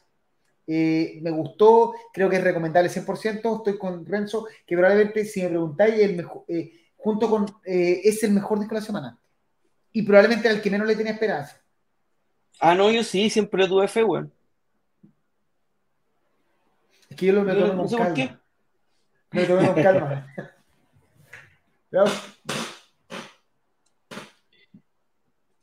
Eh, eh, ¿Qué dice la gente? Ve, lo que dice la gente primero. Sí, mira, Cancino dice que en Ciferum tiene algo de Children Bone. Sí, o sea, hay muchas bandas que tienen, pero, pero no se parecen tanto. Sí. Eh, ¿Todavía toca en Order? Que no estoy seguro, creo que no. No, no, en Order no toca hace cual. Warmen saca disco ahora, ojo. Warmen saca disco este mes, si no me equivoco. Eh, Matías Palma dice, aún no me he dado el tiempo de escucharlo, pero pucha, es calma. Obvio que voy a estar, debe estar buenísimo. y Renzo dice, impensadamente de lo mejor que escuché esta semana. muy fiel a su estilo bodomístico, súper el disco, al carrito. Güey, pues bueno, tenemos que, no, tenemos que ir a Wagen. Voy a al carrito y me subo, Ah, mira, ahí está, Northern sí, sí, sí, hace como 10 años. Eh, eh, yo le voy a poner un 6-4. Yo le puse un 6-3, si no me equivoco, y Renzo le puso un 6-5. Está 6-4. Fácil. Ah, no, yo le puse un 6-4. Entonces 43. Ya. Mira, ahí está. Norte ya como 10 años muerto. Pero ojo, que con plata, con plata baila el monito, así que nunca se sabe. No, pero, pero, pero es una banda que ya no. O sea, el orden no va, pues tampoco, tampoco es Oye, pero con, la, con, la con el revival de que se pegó ah, bueno, sí, ah, pasaron una cantidad de bandas de power metal, tanto italianas, alemanas, que, por ejemplo, Insania, bueno, nosotros pensamos que iba a estar, nunca iba a existir, y apareció y ya está, está grabando su nuevo disco. O sea, la verdad es que con los revival y el movimiento del dinero, las, las productoras empiezan a llamar a las bandas clásicas que tienen venta asegurada y las reviven. Ya, Último disco ahora sí de la semana eh, y momento de hablar de el que recomendó Renzo y nos insistió hasta, hasta el cansancio de que teníamos que meterlo en la, y como es uno de los, productores y que nos pega el, apretón, Alas de acero, Wings of Steel, Gates of Twilight, como, como nos diría nuestro gran Nan bien pronunciado, con esos maravillosos caballos con alas de metal. James Steele es el debut, según lo que estoy viendo, de estos gringos de Los Ángeles, California. Y. No parecen gringos. No parecen, no, si parecen, sí parecen gringos. Parecen y no parecen. O sea, si tú quieres buscar la banda más similar a este, a este disco, la vas a encontrar en Queensryche. Eh, dos, dos cosas me llamaron mucho la atención de este disco, haciéndola súper corta. Primero es la extraordinaria voz del amigo Leo Anemark. Qué weón más extraordinario. De verdad, sorprendido con la capacidad vocal, con el rango vocal del socio. Eh, hay momentos en que canta bien, bien bajo, sus agudos son afinaditos, son potentes, no suenan forzados.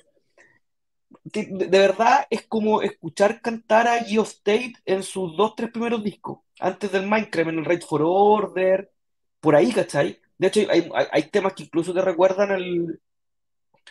Te recuerdan al, al, EP de Queensrÿche, ¿cachai?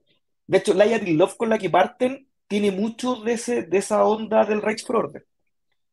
Eh, a mí me encantó el disco, no, me, sorprendió. De hecho, es cuático porque si tú miras la portada, parece disco de power metal. O sea, con dos unicornios, con dos, o con dos caballos al lado. Sí, sí. Muy extraño. Eh, pero el disco no es eso, el disco no tiene nada de power metal. El disco de verdad es un disco heavy metal a la Queensryche, eh, con cositas mediana, maideniana, heavy metal bien clásico pero, pero sin duda Queensrÿche es el, lo tengo o Face Warning son los mayores, los mayores, la mayor fuente de inspiración de, de, Wings of Steel y este disco de verdad es muy bueno. Vaya, escúchelo y no solamente se va a sorprender con grandes canciones, sino que se va a sorprender con un vocalista de verdad que me, me dejó helado. Yo creo que lo peor del disco es la portada una portada tan eh, que no representa nada de lo que te vas a encontrar en el disco. Porque por el nombre tú esperas que esto sea una banda heavy metal, así como, ah, como a Butch, eh, Force, todo. No es eso. Por la portada tú esperas que sea power metal a la, eh, a la Kingdom, o sea, como power metal de, de nivel medio para abajo, o sea, medio italiano, por la portada. Tampoco es eso. Esto, como dice Jaime, es una versión como de tipo Queen's Right como su mayor inspiración. Eh, y muy bien hecho. Glory dice también. Muy bien hecho, muy bien hecho, inesperado, porque no, de no. Eh, antes, probablemente, este, y aquí recordamos los tiempos que uno iba a comprar el disco por la portada, porque no tenía cómo acceder a Spotify. Este disco, si no te gustaba el power metal tipo eh, Rhapsody, hubiera pasado completamente a la historia, por la portada. Y ahí está la gracia. O sea, te vas a encontrar con una, un estilo de heavy, heavy proc, no tan proc, eh, pero muy bien hecho, muy entretenido, muy directo, eh, muy, bien, muy bien cantado, muy bien tocado, eh, bien, no es muy no es fácil explicar porque en el fondo, pero si te gusta Queen's Right en su tiempo original, si te gusta Crimson Glory, si te gusta Fetch Warning, Watch, hasta un poco de Watchtower, eh, aquí está la banda nueva que está haciendo el mismo estilo. Oye, el Renzo nombró Little y yo me acuerdo de Little que, si no me equivoco, Little sacó un, disco hace como dos años, o el año pasado, o el año antepasado, que yo lo encontré a toda raja, que también lo encontré muy parecido a Queen's Reich, y no me acuerdo cómo se llama, Así que si me podí ayudar con eso, te lo agradecería. Mira, mira, aquí está conectado. Tears. Saludos. Saludos a los, tío, tíos Power, metálico, power Metálico. Eh, después acá está. Definitivamente me debo una escucha de Wings, dice Ángel Martín y Jaime González no cachaba Wings of Steel y se lo vendimos terrible dirigido. Bueno, el eh, vocalista, el que soy cantante, el vocalista fue grande. Perfecto. Es discaso ese. Vamos a darle una escucha, eh, a darle entonces. Y mira, Renzo dice que vuelva a Skylark. No, que no vuelva. Dentro de los revival que se queden. Hay cosas que no deben volver. Sí, Sí, sí. Julio Soto no está, no está de acuerdo conmigo, pero es bueno. ¿Notas? Para cerrar el. 6-5. Renzo le puso. Dice, ten las weas a mano, pero no las tengo a mano, Yo un 6-3. Renzo también creo que le puso un 6-3, déjame cachar. Eh, eh, eh, un 6-2. Ya. Así que más o menos da como un 6-4, algo así, esperando que se pronuncie Don Hernán. Oye, Hernán de más nota, weón.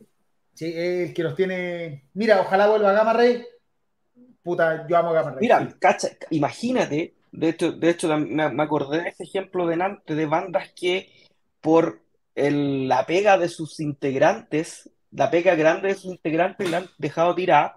Gamma Ray una, Unisonic murió. O sea, yo no creo que Unisonic ya no saca nada más. Y esto es por el monstruo de Halloween, ¿cachai? ¿Qué nota le pusiste, Karim? Un 6-2. Eh,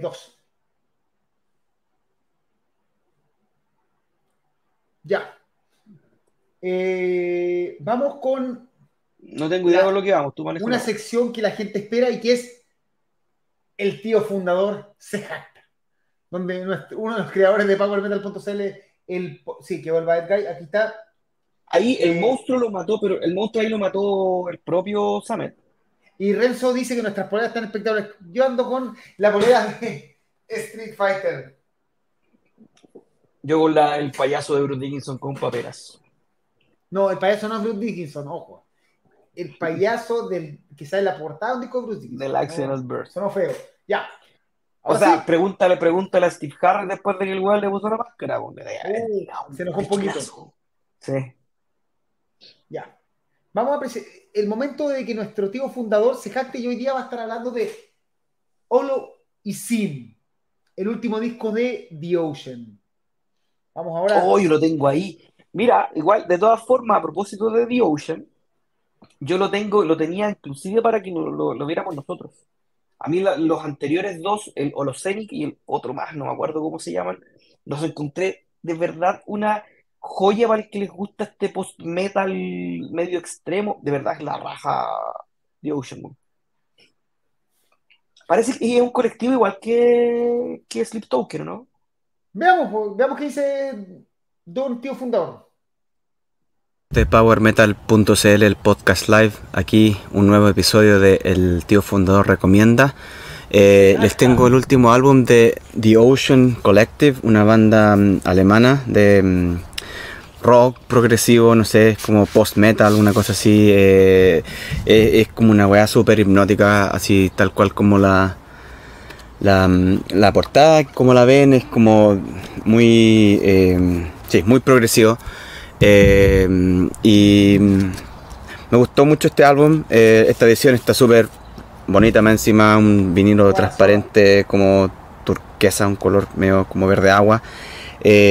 son ocho temas y lo único que no me gustó es que en el vinilo le sacaron una canción que era la que más me gustaba, pero eh, lo pueden escuchar en, plataformas de streaming. Eh, es como una cosa parecida, mm, es como una mezcla entre Tool y, eh, Long Distance Calling, pero no es instrumental, tiene voz, pero igual es como denso por momentos, no es tan oreja, pero yo creo que mm, al final vale la pena eh, si tienes paciencia, si tienes como un poquito, no es como para escucharlo de fondo, por ejemplo, yo creo que hay que poner como harta atención, hay hartos detalles y, eso, eh, me gustó Caleta, eh, así que si lo escucharon, comenten, no creo que nadie lo haya escuchado, pero si lo escucharon, comenten y si no, pónganle oreja y avisen qué les parece. Ya, cuídense, chao. Oye, eso tirado tres grandes, grandes, grandes eh, recomendaciones el tío fundador. El tío fundador se de, ser de la Tribulation sí. y, y ahora The Ocean. Mira, aquí los comentarios, eh, Pablo Mardones, tremendo el disco The Ocean, la cagó. Eh, Fabián Cancinos que Street Fighter, aquí va a llegar la cagada. Street Fighter mejor que Mortal Kombat. Eh, oh, mira, yo reconozco que visualmente es mucho más bonito el Mortal Kombat. Pero Street Fighter es mejor que Mortal Kombat. Street Fighter lo inició todo. Sí. Después, eh, Eternal Tears, nada mejor que Tool. y eh, Ademir Río nos dice que ha venido últimamente a Chile. Sí, sí. Ya. Segunda sorpresa del segunda sorpresa. Primero fue el mensaje, el, saludo de don Francisco Pérez. Cortito. Raúl Escalona dice que vuelva a Heaven's Gate. Hay uno de los festivales del próximo año, eh, está Ad Infinitum tocando Heaven's Gate. Creo que así es la. Así es la... No, no, es Master of Ceremony, la banda de. Ah, Master of Ceremony, la, otra, la banda de Sacha Páez, tocando. tocando de hecho, nosotros fuimos los primeros en anunciarlo prácticamente en el mundo. Así que probablemente eh, haya shows de esa formación que es más, pues Master of Ceremony tiene, tiene a, en la mitad. tiene la mitad, tiene a Robert Koenig Rizzo y tiene a Sacha Páez. Si lo único que, lo único que tienen que traer es que vuelva, que vuelva Thomas Red, que ya con esos tres, el resto importa re poco, a pesar de que. E invitados. ¿Cachai? Entonces que. Me equivoqué, weón, si uno se puede equivocar. Viste, aquí te reta, te llega el tiro del golpe. Viste que me retan, pero Pero eso. Así que yo, yo creo que va a volver. Don Adolfo Salinas, el lobo Salinas, va a estar, nos va a comentar unos segundos, lo invitamos porque no pudimos ir a Hagar por tiempo, y, pero Adolfo Salinas estuvo presente y Adolfo, ¿cómo estuvo Hagar? Cuéntanos rápidamente. Hola, hola a todos, a todos los que siguen el portal y desde años y los recién llegados. Vamos directo al grano, sí, lo siento, pero tengo que hacer este preámbulo, lo tengo que hacer. Entre el primer y el segundo concierto de Haggard pasó lo siguiente. Terremoto 2010, terremoto 2014, terremoto 2015, Chile bicampeón de América 2015-2016, estallido social 2019, pandemia 2020. Todo eso pasó antes de que Haggard volviera. No es poco. Yo creo que harto. Algunos se hicieron papás por ahí, probablemente, más de algunos. La mitad del eh, equipo. Para que vean. Esta es la entrada del primer concierto de Haggard en Chile. Maravilloso. O sea, fue súper pelacable, entre otras cosas fue el único porque, bueno, hubieron problemas de sonido, eh, fue un desorden, hubieron que acortar setlist, bueno, todo eso que, que pasó esa del 2009, casi nada de eso pasó ahora al 2023. Y por ahí está. Ahí está. De hecho, eh, Cristian Carrasco dijo que había sido un. De hecho, Cristian Carrasco de iRock ¿Mm? y de tío Atenea no sacó ni una foto, se dedicó a escuchar y lo pasó a la zorra. Oh, no, es que, es que fue maravilloso de verdad que fue maravilloso. O sea, Haggard tocó por lo menos dos horas y media, no menos que eso. O sea, tocó harto, había harto donde echar mano también. Eh, principalmente hay cuatro discos donde Haggard echa mano, porque no ha publicado otro disco desde Tales of Itiria del año 2008. Pero sacando eso, eh, el concierto fue súper larga duración. El teloneo de Kiev ya fue súper agradable. Eh, fue muy, como comillas, artesanal, como que salieron las tres con, sin guitarra, bajo ni batería, no, salieron las tres con sus instrumentos percusivos y, y las voces. Las voces hacían la magia. se llevaron a Adolfo porque bien. Quizás porque el hecho de que Hagar fueran tanta gente arriba del escenario hacía que el show de, de las teloneras tuviera que ser de esta manera. Yo sospecho lo mismo, porque eh, igual pesa, ojo, pero hay un alcance.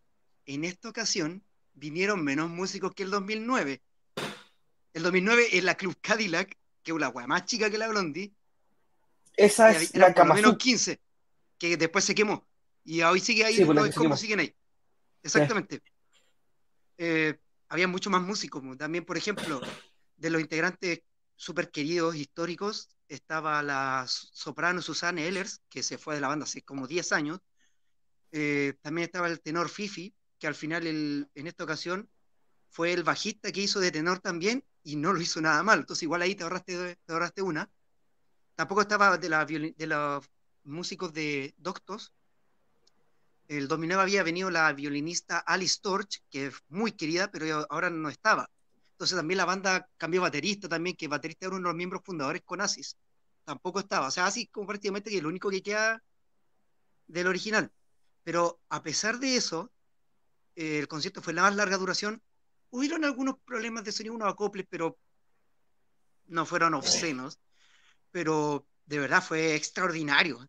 Eso sí hay un alcance porque generalmente los conciertos, los arranques suelen ser como muy energéticos, así como casi bombásticos lo de Hagar fue como petrolero, porque me acuerdo que partieron con eh, in a Full Moon Procession del Awakening the Centuries. Y eso no es un tema como muy energético de inmediato, sino que es un tema que empieza todo de a poco. Todos los instrumentos van entrando de a poco. Eh, pero no, eh, una vez que se, se, echó a andar la maquinola, todo fue extraordinario, de verdad. O sea, eh, Asis, de verdad que. Y hacía el recalco Asis, que pasaban 14 años y que, que, estaba agradecido que el cariño seguía siendo el mismo de siempre. De hecho, la Bloody estaba agotado y se notó que estaba agotado, porque de verdad. Se notó ayer, de hecho, horas antes del concierto. Pero se, no, pero se notó, estaba lleno, de verdad, estaba muy lleno.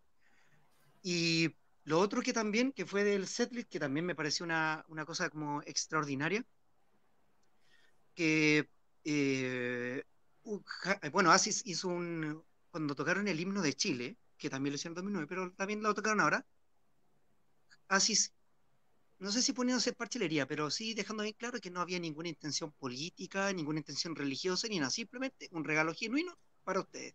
Y en ese momento habían tocado el himno de Chile. Y la gente se lo tomó bien, lo cantó, se lo aplaudió harto.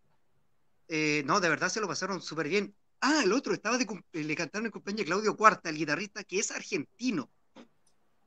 Eh, y también o sea, son como 20 weón. Son como 25 no, pero ahí ¿Cómo no va a estar uno de cumpleaños? no, pero esta vinieron como 12 o 13, ¿no? Esta vinieron como 12 o 13, pero, pero, pero, son, pero se entiende.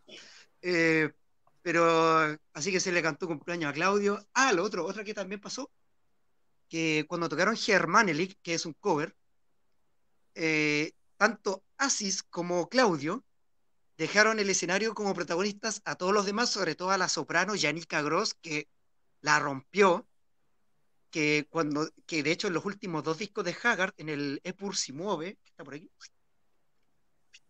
se ve aquí. Saltándose. Obvio, hay que, hay que entrar con todo. Y en el Tales of Itiria, eh, a las, la soprano se van de unos agudos, pero demasiado agudos. Y Janica Gross pasó bien, aprobó bien y se llevó los aplausos de todos merecidamente. Eh, pero mientras tocaban Germanelli, eh, tanto Asis como Claudio, que son los dos guitarristas, estaban entre medio del público. Estaban en la parte de atrás, cerca de la barra, estaban, estaban tocando. Claudio tirado para un lado. A pero sin la corneta. Solo mirando. Claro, sí, pues no, sí, y sin, y sin tanta estatura tampoco. Salvo, creo que el Asis es alto, creo que el Asis es alto. El Claudio no es tan alto, tengo entendido. Eh, pero estaban tocando entre medio del público y un, un, momento extraño. Yo, por ejemplo, cuando tenía la sospecha que estaba tocando, pero como yo estaba muy cerca del escenario, como que enfocaron muchas luces hacia atrás y como que no había, yo tenía la sospecha, pero nada, fue como ya, ok. Y me enteré después cuando empezaron a publicar los videos, ahí me enteré que efectivamente había sido así. Tuvo de todo, tuvo... Eh, ah, otra talla, cuando estaban tocando una canción del Tales of Itiria, Once Upon Autumn Leaves, que es el tema más pesado del Tales of Itiria, eh, Asis nos hizo antes del tema un que gritáramos Moonrise, pero que claro, que se escuchaba potente y bien guerrero. Y me acuerdo que tiró una talla que, claro, lo quería decir, la, lo que decía, one, two, three, y todos Moonrise. Pero dijo, lo voy a hacer en español. Después dijo, no en español, no, porque si no sonaría como Ricky Martin. Un, dos, tres, pasito para adelante, María. pero, tenía razón. Pero, ojo, pero después, obviamente, sí, de forma, sin la grabadora, dijo, gran artista Ricky Martin ahí, sin, sin putear ni insulto y con mucho respeto. De verdad, el concierto tuve todo, fue mágico, fue hermoso. Para mí, los temas grandes de Haggard, esos temas grandes como Waking the Centuries, que lo pusieron en uno de sus late. El otro tema gigante que tienen, que ese Pur si mueve, también lo tocaron. Tocaron eh, In a Moon Shadows, que también dura como nueve minutos. Entonces, también, claro, tocando tanto tema largo, también se explica por qué el concierto duró tanto y también por mm. qué empezó tan temprano. Que es el otro también, cuando vimos la hora que empezaba, a la hora que se subía Haggard, todos dijimos, 14 años y mínimo que toquen harto, pero que toquen harto, y tocaron harto. Yo le tengo mucho cariño al concierto del 2009, pero la evidencia eh, es, es contundente, es muy contundente, este concierto lo superó, lo superó con creces. Muchas gracias, Adolfo. Gracias por compartir tu experiencia y, muchas gracias. y a todo el que quiera compartirnos su experiencia de repente en los conciertos que no podemos ir. Eh, Adolfo simplemente no habla y vamos a tener su oportunidad. Cuídate, Adolfo, y gracias por apoyarnos siempre. El gusto mío. Cuídense, chao. Ya. Ese fue rápidamente el aporte de Adolfo Salinas. La raja, porque como no pudimos ir nosotros, yo, que soy el, que está en Santiago, me cuesta a veces ir a todas las cosas. Y además que, pucha, uno trata de ir a, a, lo que más maneja, ¿cachai? Tampoco uno puede ser el Barça decirle a la productora, oye, ¿sabes qué? Acredita esta si uno no cacha mucho la banda, ¿cachai? Cumplimos con hacer la promo, hacer la mayor cantidad de promo posible, pero no vamos a ser Barça de tratar de ir a un recital, sino tenemos las competencias como para después hacer un review. Eh, nuestra idea es aportar y ser sinceros con lo que hacemos. Exacto. Tampoco ir a, a, recitales que no le hicimos propaganda. O sea, nosotros somos serios en ese sentido. Rápidamente, Camilo Solar nos cuenta un montón de, comentarios, pero básicamente le encantó el, el, show y Pablo Bardones dice que no pudo ir al concierto este año, pero tiene recuerdo de 2009, una experiencia bizarra en todo el sentido de la palabra. Y nos dicen que por favor eh, no nos perdamos el show y Renzo, gracias, Adolfo, el corresponsal. Y hablando de Renzo, recuerden, básicamente, ahora viene la sección donde les contamos todo lo que se viene. Primero, mañana jueves no tengo el cartel, Spider Pro tiene un, eh, un concierto donde va a estar Ranging, eh, Nox Terror, Projector, em, y hay un par de bandas más que se volvieron en este momento. Eh, para la gente que le interesa, están, en la página está publicado todo. el día viernes, Heiligen va a estar celebrando su lanzamiento de su nueva P, Renzo va a estar celebrando su cumpleaños, aquí Jaime va a estar cantando con Steel Rage, en el regreso de Steel Rage tras mucho tiempo en el escenario. Y yo voy a estar presente como amigo, como el tío Power Metal que va a viajar específicamente porque quiere mucho a su amigo y cree que valió la pena perder, dejar un día de trabajo para ver a los dos, a, sus dos hermanos cantando y disfrutando de su cumpleaños. Así que, bien, ahí está, mira. James Rocha nos dice que, que para los Ranging es Close as Far y Ranging también. Ojo. Oye, eh, yo quiero. lo estoy viendo. dale. Lo estoy, lo estoy viendo que el viernes 30 de junio va a estar Hidalgo con Drake en no también. les vamos a dar, les vamos a dar las coordenadas pronto en los otros programas. El sábado vamos a estar con Hyperion Fest. Cadalso Ice Arrested Guilty Sin Disorder con la presentación de nuestro amigo Metal Chef de 19 horas en eh, el espacio Cauciño y como este programa es en vivo y es rápido, esta vez tenemos a la gente de Hyperion, quitamos esto, eh, de quitar eh, esto para acá, los tiramos para allá. ¿Por qué estoy yo? Ahora sí, la gente de Hyperion, de Hyperion Guitars está en vivo por primera vez en Power Metal, nuestros primeros, primeros, primeros, eh, gente que decidió que, que, merecíamos tener apoyo de algún, no apoyo para hacer el programa, sino que apoyo para la gente que se rasca en el programa. Eh, tío Hyperion, de partida. Primero, quiero agradecerle sinceramente eh, que, que ustedes se la jugaron y creyeron en este proyecto. Los voy a volver a poner ahí porque nos vamos ahora así. Eh, así que de, mi parte, cuando partió esto y decidimos buscar gente que se la jugara con ustedes, ustedes fueron los primeros que hicieron se la pongo, así que muchas gracias. Gracias también por la invitación. Sí, muchas gracias. Nosotros contentos de poder apoyar a, bueno, a Power Metal en este caso y, a todas las bandas con las que estamos trabajando y con las que Power Metal tiene grandes relaciones, son amigos. Ahí está, por ejemplo, Jaime de Steelridge, compañero de Pato Solar. Ahí, ahí, estuvimos, ahí estuvimos el domingo, compartimos sala con, con nuestros amigos de AISA. Sí. Dios, explíquenos por qué a dos días o tres días del show yo que espero ir porque, de nuevo, a Santiago tengo mil weas. Lo único que tengo asegurado hasta ahora es el cumpleaños de Renzo. Porque cualquier persona de, que le guste el metal debería el día sábado. Que más encima, no hay ningún concierto internacional que, que tengamos que pelear, porque eso, estamos sinceros, cuando hay conciertos internacionales la gente se va. Porque el show Hyperion Fest es un festival obligado, o un festival importante del metal en Chile.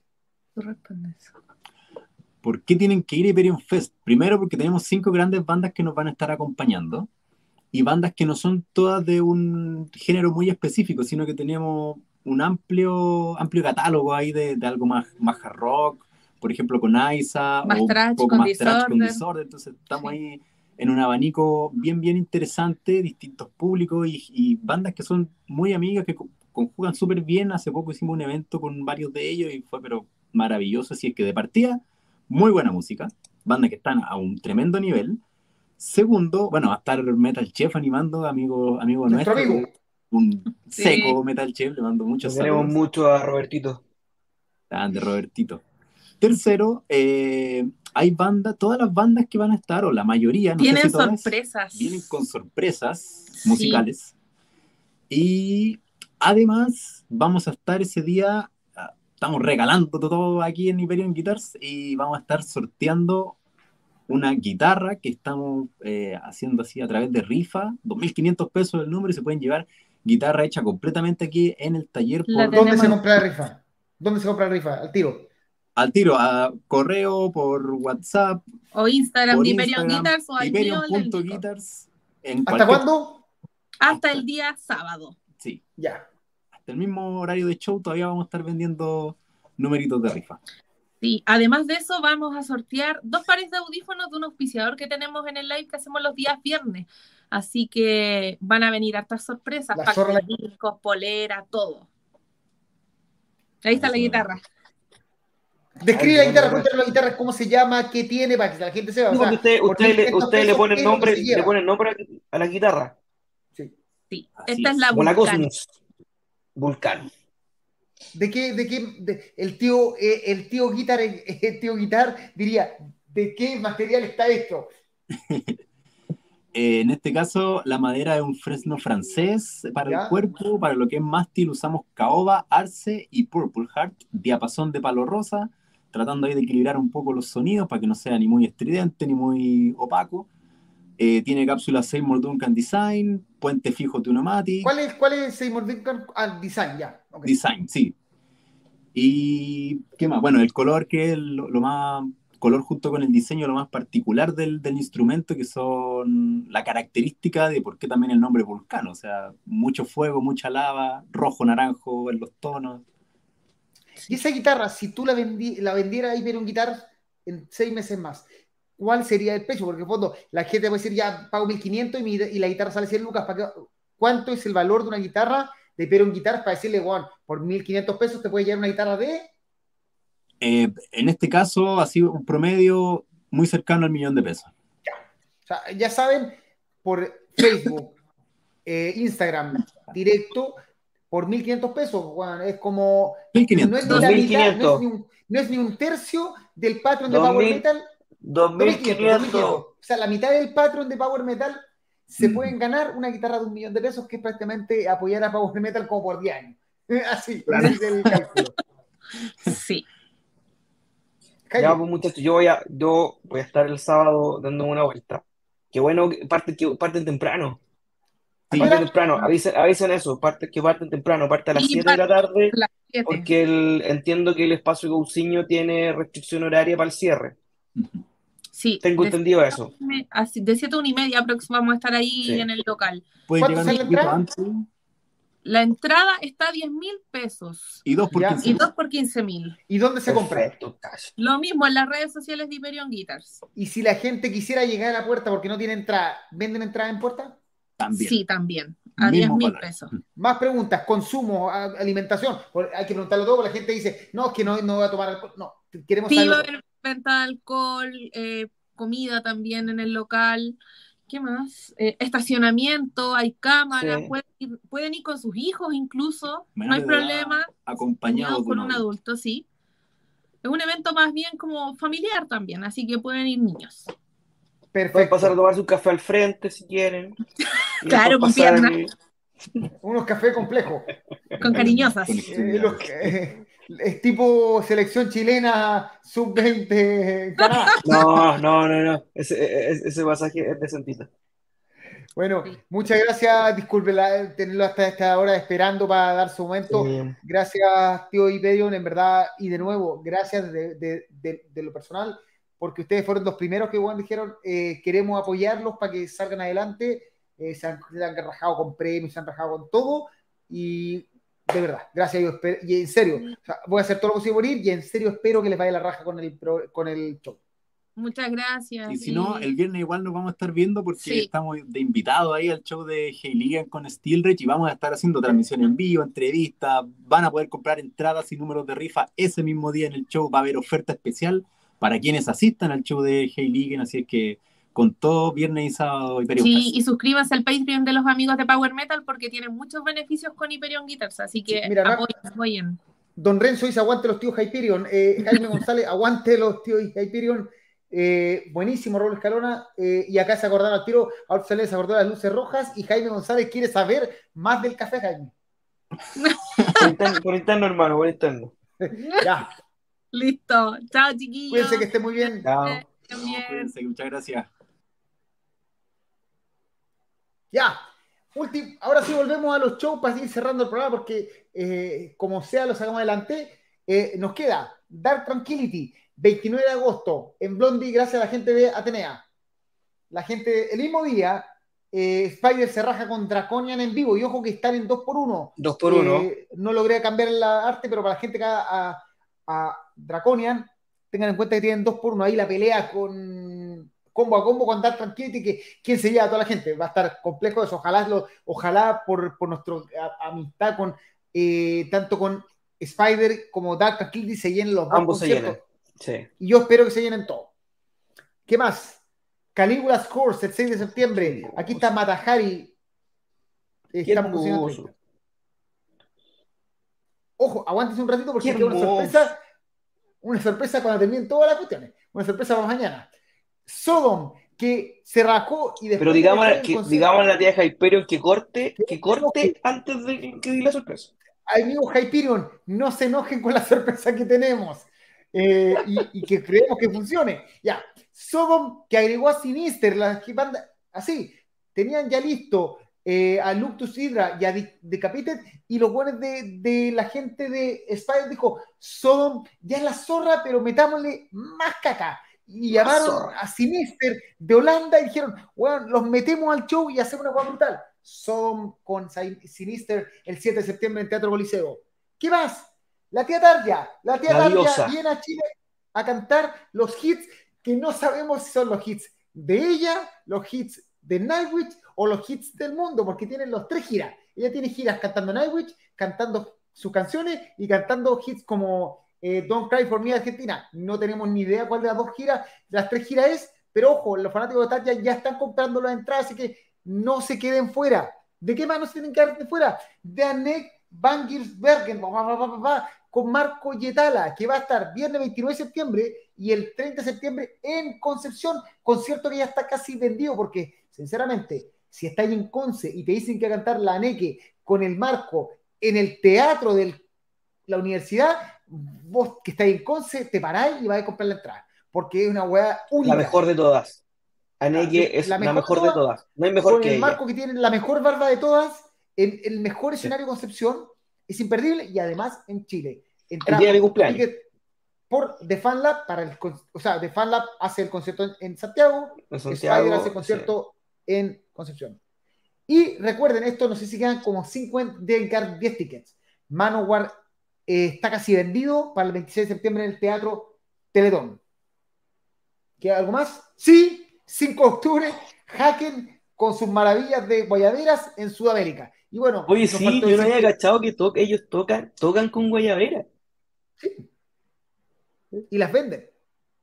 Y ojo, que nos ah, faltó decir de Crysis, nos faltó hablar de eh, Riot City, que anunció que iban a ir a Chile en diciembre. O sea, bueno, la cantidad de conciertos para entretenerse que está, por lo menos en Santiago. Oye, anunciaron Sudamérica, no han anunciado. Sí, pero bueno. Oye, a, a todo esto, eh, mañana este, y este fin de semana empiezan los streaming de Hellfest y Grasspop.